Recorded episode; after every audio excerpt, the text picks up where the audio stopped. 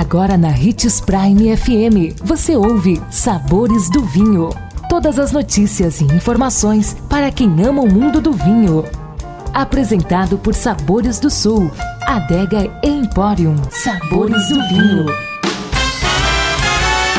Que bom ter você conosco e só aqui no Sabores do Vinho você tem informações sobre esse universo apaixonante. Sou Marlon Menegatti, sommelier internacional da adega Sabores do Sul. E em nossa série de o que não devo fazer ao degustar um vinho, vamos falar sobre um dos erros mais comuns de iniciantes no mundo do vinho: beber sempre o mesmo vinho. Esse é um dos erros mais comuns de iniciantes em vinhos. Algumas pessoas, assim que encontram um tipo de vinho de que realmente gostam, não trocam aquele exemplar por nada, com medo de errar nas escolhas futuras. Contudo, isso pode impedir a ampliação de seu conhecimento sobre essa bebida, além de fazer com que você perca oportunidades de provar vinhos extraordinários.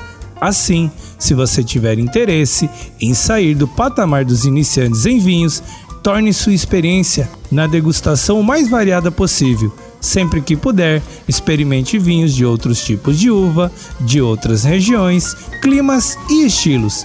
Outra ideia explorar opções de países diferentes dos tradicionais, como Argentina e Chile, por exemplo. E se engana muito quem acha de que vinho brasileiro não é bom. Existem diversas vinícolas nacionais vencedoras de prêmios e que contam com vinhos consagrados. Vale a pena experimentar. Gostou de nossa dica de hoje? Deixe seu comentário em nossas redes sociais, que iremos lhe responder. Procure por Marlon Menegatti 77, Adega Sabores do Sul ou Hits Prime 87.